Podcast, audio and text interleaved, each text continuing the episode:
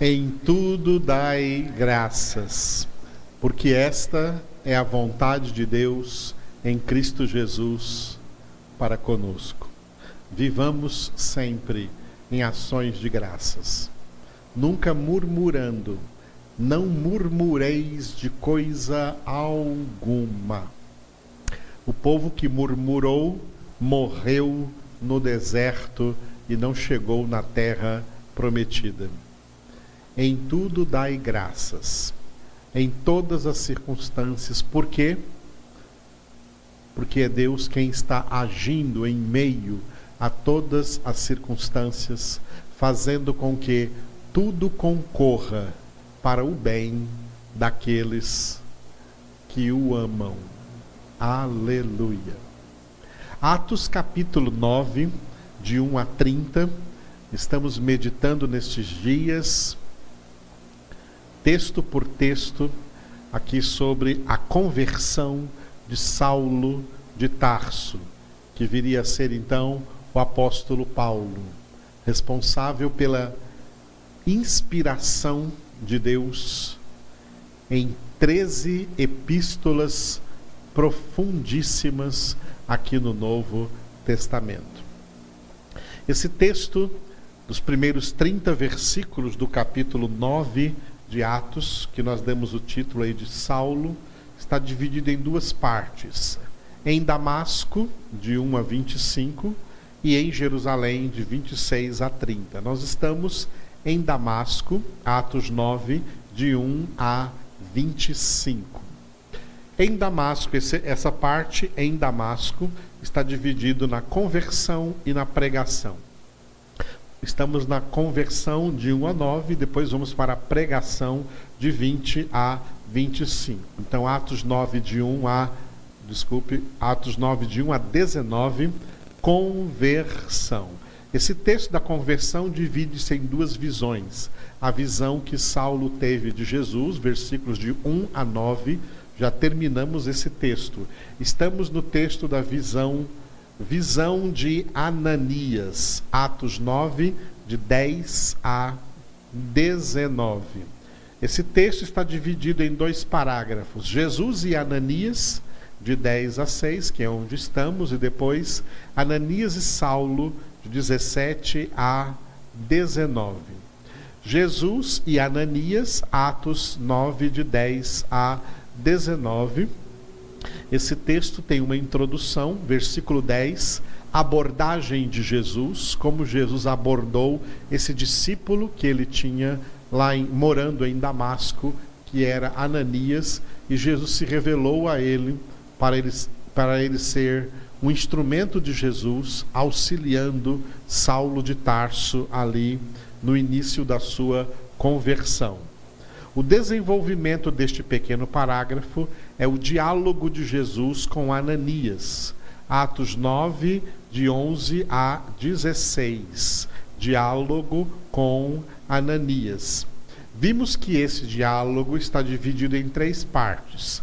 Ordem de Jesus, versículos 11 e 12. Terminamos ontem o versículo 12. Hoje vamos pegar esses dois versículos, argumento de Ananias, versículos 13 e 14, e quarta-feira, a ordem de Jesus, Atos 9, 15 a 16. Portanto, argumento de Ananias, Atos 9, 13 e 14. Esses dois versículos têm esses títulos. Versículo 13, Ananias vai argumentar com Jesus sobre a fama de Saulo qual era a fama que Saulo tinha de perseguidor. E no versículo 14, que ele estava que ele tinha vindo a Damasco com autorização para prender, autorização para prender os cristãos. Vejamos esses dois versículos, portanto. Atos 9:13, fama de Saulo. Ananias, porém, respondeu: Senhor, de muitos tenho ouvido a respeito desse homem, quantos males tem feito aos teus santos em Jerusalém. E o versículo 14, autorização para prender. E para aqui trouxe autorização dos principais sacerdotes para prender a todos os que invocam o teu nome.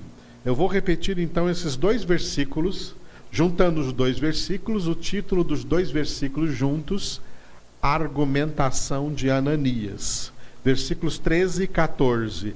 Ananias, porém, respondeu: Senhor, de muitos tenho ouvido a respeito desse homem. Quantos males tem feito aos teus santos em Jerusalém? E para aqui trouxe autorização dos principais sacerdotes para prender a todos os que invocam o teu nome. Muito bem, nós vimos nas nossas congregações anteriores, né, os versículos anteriores aqui a esses dois de hoje. Jesus apareceu, se manifestou, se manifestou numa visão a esse seu discípulo, a este cristão, discípulo de Jesus Cristo, que morava na Síria, ali na cidade de Damasco, lá no versículo 10, chamando-o pelo nome Ananias, e Ananias respondeu: Eis-me aqui, Senhor. Então o Senhor lhe deu essa ordem: Dispõe-te e vai à rua que se chama direita, e na casa de Judas procura por Saulo, apelidado de Tarso, pois ele está orando. E viu, nós vimos, na, vimos, falamos sobre o versículo 12 ontem, quando Paulo teve essa visão ele viu entrar um homem chamado Ananias e impor-lhe as mãos para que recuperasse a vista. Diante da ordem de Jesus, Ananias, que provavelmente já era um discípulo experiente, é aqui que esse personagem Ananias surge. Não sabemos exatamente quando teria sido a sua conversão a Cristo, provavelmente em algum momento, aliás, certamente em algum momento, né, desde Pentecostes até este evento da conversão de Saulo, até este acontecimento. Provavelmente Ananias era um daqueles judeus, o nome Ananias é um nome é um nome originariamente judaico.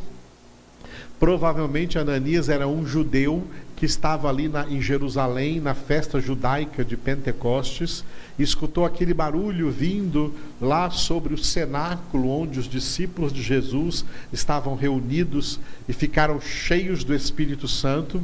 E Ananias pode ter sido uma daquelas pessoas que foi ver o que estava acontecendo e encontrou aqueles primeiros 120 cristãos cheios do Espírito Santo e pregando para todos eles, cada um na sua língua materna.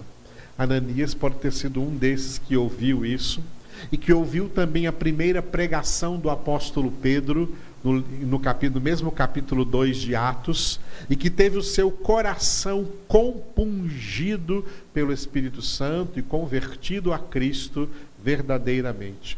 Ananias, portanto, pode ter sido um desses primeiros cristãos convertidos ali em Jerusalém, durante a festa de Pentecostes, e como ele morava em Damasco, é claro que depois de um tempo ele voltou para a sua cidade e estava lá em Damasco nessa ocasião, que deve ter acontecido algum tempo depois, não sabemos exatamente a cronologia de quanto tempo teria levado isso, mas já tem um bom tempo do Pentecostes que acontece a conversão de Saulo, que se encaminhava para a estrada de Damasco com autorização de prender os cristãos, homens e mulheres, que lá, porventura, ele encontrasse, encontrasse depois de já ter feito muita perseguição em Jerusalém, inclusive ter sido um dos principais responsáveis pelo martírio do diácono Estevão, que nós analisamos passo a passo no, livro, no capítulo 7 deste precioso livro dos Atos dos Apóstolos. Pois bem, Ananias estava lá. Ananias já conhecia o Senhor. E o Senhor se manifestou a ele em visão, lhe dando uma ordem. E é claro, Ananias, né? Ananias, mesmo sendo um discípulo de Jesus, ele manifestou, em primeiro lugar, o que ele está manifestando aqui diante de Jesus não seria uma não seria um questionamento, como se estivesse se rebelando à ordem que Jesus está dando, mas ele, ele manifestou diante de Jesus um compreensivo temor humano. Como seres humanos, os discípulos, nós discípulos de Jesus, temos sim muita graça, muita força, muito poder de Deus em nossas vidas, no entanto, não deixamos de ser seres humanos. Então, como um ser humano, né, um cristão ser humano, ele tem temor desse homem chamado Saulo de Tarso, porque sabe tudo, tem ouvido acerca de tudo o que Saulo fazia, como Saulo devastava o mundo cristão naquela época, especialmente depois do martírio de Estevão, Saulo ganhou força do meio dos judeus, de autoridade, para extinguir, exterminar o cristianismo nascente ainda ali no primeiro século. Então, Ananias tinha aqui um justificado temor disso. Então ele argumenta com Jesus, né? No versículo 13 ele diz: Senhor, de muitos tenho ouvido a respeito desse homem. Quantos males tem feito aos teus santos em Jerusalém? Ou seja, a fama de Saulo aqui é uma análise do que Ananias está fazendo diante do Senhor aqui, em oração, diante de Jesus, é uma análise da até então vida pregressa desse Saulo, desse Saulo de Tarso. Jesus está mandando Ananias lá para Ananias perceber que o que estava acontecendo com Saulo era uma verdadeira conversão, porque alguém como Saulo de Tarso jamais conseguiria fingir uma conversão.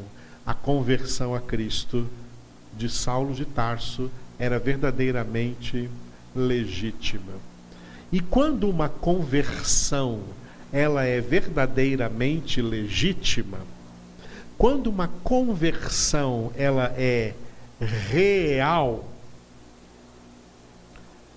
tudo o que aconteceu na vida pregressa dessa pessoa convertida foi apagado pelo sangue de Jesus. Foi apagado pela redenção. Foi apagado pelo sacrifício de Jesus. O próprio apóstolo Paulo, mais tarde, ele iria escrever na sua segunda carta aos Coríntios, capítulo 5, versículo 17 para quem está em Cristo, tá? todo aquele que está em Cristo é nova criação. As coisas velhas, as coisas antigas, as coisas de antes da conversão dessa pessoa já passaram. Tudo se fez novo. Porque Deus é aquele que se revela lá no último livro da Bíblia, no Apocalipse, como aquele que diz: Eis que faço novas todas as coisas. É isso que acontece numa conversão. A vida pregressa do convertido, por mais maligna que tenha sido, por mais maldosa por mais pecaminosa que tenha sido, esses pecados são apagados. esse passado é apagado. Uma nova história começa a ser escrita na vida desta pessoa genuinamente convertida pelo Senhor Jesus. A conversão é um é mais do que um novo começo, é um começo inédito, é uma nova criação. A conversão não pode nem ser comparada a uma reforma, não é uma reforma. A conversão é uma nova construção. Não é a reforma de uma casa, é a derrubada total. A casa velha é derrubada, tudo é derrubado. Uma casa nova é construída, uma nova casa é construída a partir do seu fundamento, e agora o fundamento é Cristo, é Cristo Jesus. Saulo de Tarso, aquele Saulo de Tarso que tantos males fez aos santos de Cristo, aos cristãos, aos primeiros cristãos em Jerusalém. Aquele Saulo de Tarso que segurou as vestes das pessoas que apedrejaram Estevão. Aquele Saulo de Tarso que veio para Damasco com autorização das autoridades judaicas de Jerusalém para prender os cristãos que ali estivessem invocando o nome de Jesus, aquele Saulo de Tarso morreu. Por isso ele mesmo declara em Gálatas capítulo 2, versículos 19 e 20: Eu estou crucificado com Cristo. Já não sou eu quem vivo, mas é Cristo que vive em mim. A minha vida agora, presente na carne, eu a vivo pela fé no Filho de Deus que me amou e a si mesmo se entregou por mim. A argumentação de Ananias diante de Jesus é para ser imbuído da certeza de que verdadeiramente uma conversão aconteceu. Infelizmente, existem pessoas que imitam uma conversão, mas não são convertidas. Por isso, nós temos que saber muito bem a diferença entre uma legítima conversão ou uma adesão religiosa ao cristianismo. Existe muita gente que não é convertida a Jesus. Eles fizeram apenas uma adesão natural, espontânea, volitiva ao cristianismo. Por alguma razão conveniente, por alguma vantagem que ele percebeu, por algum interesse que teve, então ele se tornou cristão, ou até mesmo porque passou a admirar Jesus Cristo, mas nunca foi convertido a Jesus Cristo. É muito diferente uma pessoa que admira Jesus de uma pessoa que verdadeiramente é convertida a Jesus. A pessoa convertida a Jesus não tem por Jesus só uma admiração. A pessoa convertida a Jesus não é apenas fã de Jesus. Jesus tem muitos fãs, né? Tem gente que é fã de Jesus. Até a palavra fanático, ela vem de fã. Os fanáticos são fãs de Jesus, mas não são convertidos a Jesus. Uma pessoa convertida a Jesus é a pessoa que se torna radicalmente cristã. E a pessoa que se foi que se tornou, que foi transformada em alguém radicalmente cristão, é alguém que cortou radicalmente os laços com o passado. O passado dessa pessoa não tem mais poder nem influência sobre a sua vida, porque agora quem tem poder sobre a sua vida é Jesus. Quem tem influência sobre a sua vida é Jesus. o passado passou, o passado acabou. Ah, eu tenho traumas do passado. A legítima conversão cura todos, eu disse todos, todos os traumas do passado. O convertido, o verdade, a pessoa verdadeiramente convertida, ela tem em Jesus Cristo a cura de todos os traumas do passado. Ela começa uma nova vida, uma vida totalmente nova, inédita, sem traumas, uma vida pronta para crescer, saudável em Cristo Jesus em todas as áreas. É uma nova criação é uma nova pessoa, é uma verdadeira transformação. Não é uma melhora, a conversão não é a melhora na vida de uma pessoa. Tá? É, uma vez eu disse para uma senhora que veio falar isso para mim: Ah, pastor, meu filho está melhorando. Eu falei: É, mas Jesus não é melhoral. Jesus não veio melhorar ninguém. Jesus veio converter. Ou é convertido ou não é convertido. Esse negócio de melhorar não adianta nada. É, reforma não adianta. Melhorar não adianta. Conversão é uma transformação radical. Conversão é um evento radical, indubitável na vida de alguém. O que Ananias está fazendo é orando ao Senhor para que ele, Ananias, não tenha nenhuma dúvida. Ele ouviu de muitos acerca de Saulo, e agora, já que o próprio Jesus veio falar com ele, ele quer ouvir do próprio Jesus. E o próprio Jesus vai falar com Ananias, aí nos versículos 15 e 16, sobre os quais nós vamos meditar na quarta-feira. Mas hoje é essa a palavra de Deus para nós. Pela sua conversão, o seu passado morreu. O seu passado foi perdoado.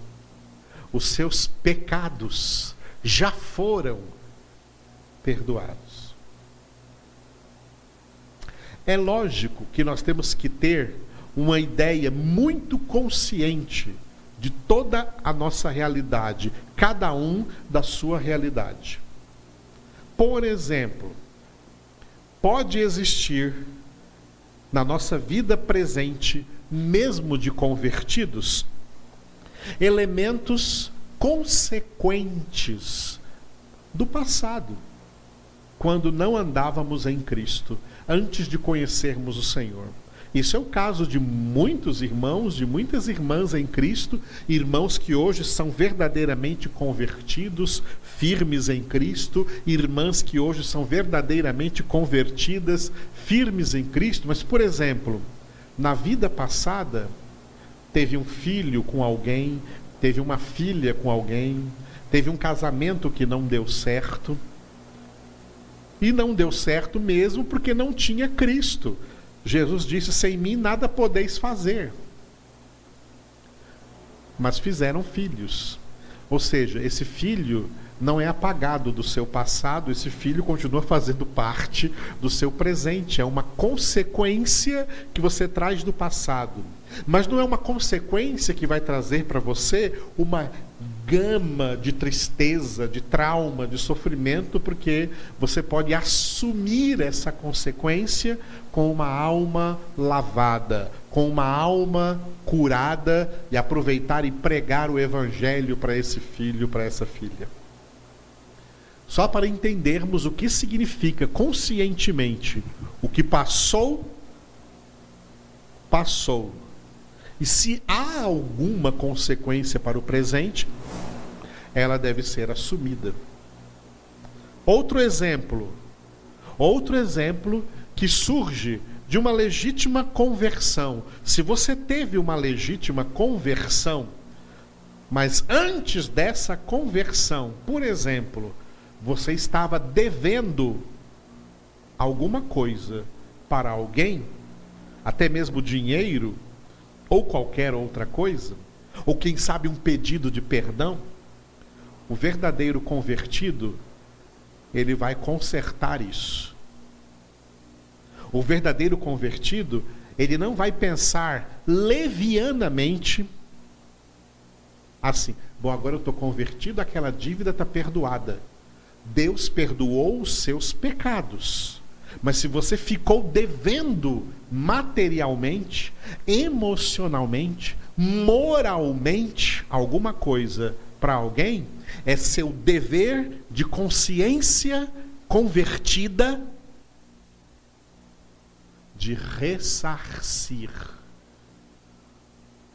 o que você deve, porque você foi convertido a Cristo, você foi convertido ao Evangelho que diz: a ninguém fiqueis devendo coisa alguma, a não ser o amor. O apóstolo Paulo, durante o seu ministério, quantas vezes ele vai bater no peito e ele vai declarar nas pregações que ele fizer dali adiante o quanto ele, na vida pregressa, perseguiu o nome de Jesus, perseguiu a fé, perseguiu os crentes, ele vai testemunhar que ele estava apoiando as pessoas que mataram Estevão. E ele fazia isso humilhando-se diante de Deus e de todo mundo a quem ele pregou o evangelho, porque isso foi feito no seu passado. Mas agora ele sabe que está lavado, perdoado, purificado. Mas ele dá o seu testemunho do que antes era, para de uma maneira usar aquilo que foi negativo de uma maneira positiva, a fim de que outros creiam também em Jesus. Mas o fato é, a conversão é uma nova criação. Passou o que era velho, tudo se fez novo em Jesus. Aleluia. Ore comigo. Obrigado, Senhor. Obrigado pelo grande milagre que operaste em nossa vida.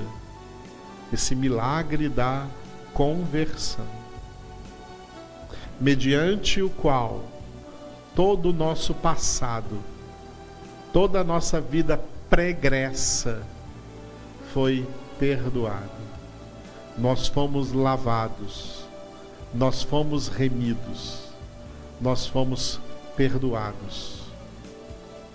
O Senhor abriu para nós agora um novo livro, uma nova história para ser escrita, numa vida agora dirigida pelo Teu Espírito Santo em toda a verdade, em toda a palavra, uma vida pautada na tua palavra, passos dados agora não mais em desobediência, porque não somos mais filhos da desobediência, passos agora dados em total obediência ao Senhor e a obediência por amor, obediência amorosa, porque o teu amor é derramado em nossos corações pelo Espírito Santo que nos foi outorgado, dado por direito a todos que são feitos